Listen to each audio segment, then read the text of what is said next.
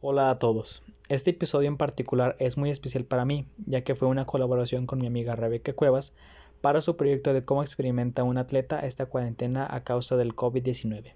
El video de referencia se encuentra en YouTube con el título de Pensamientos de un atleta en cuarentena. Este es un episodio muy emotivo para mí, el cual les quiero compartir. El deporte, además de fomentar el cuidado de la salud, fomenta los valores cívicos y éticos de las personas. Quiero transmitir mis felicitaciones a Rebeca Cuevas y a todos los atletas y deportistas que han hecho posible un sano desarrollo del deporte en la entidad y en el país. Sin más, les dejo con el episodio.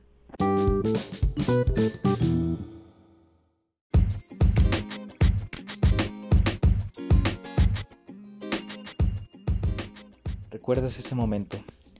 Cuando estabas escuchando tu nombre para subir al podio, cuando recibías la medalla, o antes cuando estabas en la línea de salida acomodando tu arrancador alistándote para salir y dar tu máximo en esa competencia. O también cuando estabas en los entrenamientos nervioso, asustado y dudoso sobre si aguantarías las siguientes repeticiones.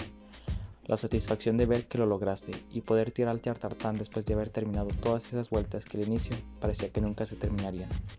Al final reírte y jugar un rato con tu equipo y regreso a casa considerarlo. ¿Y si no vuelvo? Estoy cansado, tengo tarea, no me da tiempo de hacer más cosas y despertar al día siguiente animado y cansado pero decidido de volver a Tartán. ¿Recuerdas eso? Porque yo sí. Y esas emociones, sensaciones, toda esa adrenalina es lo que más extraño y lo único que necesito en estos momentos. Volver a sentir la pista, volver a tomar los spikes, recorrer otra vez ese óvalo que parece ser infinito, es lo que necesitamos. Volver al entrenamiento y llevar el cuerpo al límite hasta que él mismo nos detenga por una lesión, incluso eso se necesita. Necesitamos volver a sentir los nervios de competencia, al momento de empezar y concentrarnos en nuestro carril, ver cómo todo se desvanece, y lo único que importa es el momento, esos segundos o esos minutos, poder ver todo nuestro trabajo duro de meses, tal vez años, reflejado en ese reloj, en esa cinta, nuestra necesidad de volver a ver a nuestra segunda familia, escuchar todos los consejos de nuestro entrenador, burlarnos con él, liberarnos con él y encontrar el apoyo que necesitamos para seguir trabajando por llegar a nuestra meta. Todo eso es lo que por todo eso y por más es que todos hemos visto este encierro como algo malo para nuestra vida de estudiante, de atleta o nuestra vida como personas. Entrenar en casa se ha hecho aburrido, no nos da las mismas sensaciones de ácido láctico en nuestras piernas, no nos da la misma fatiga que un buen entrenamiento, no nos sentimos igual.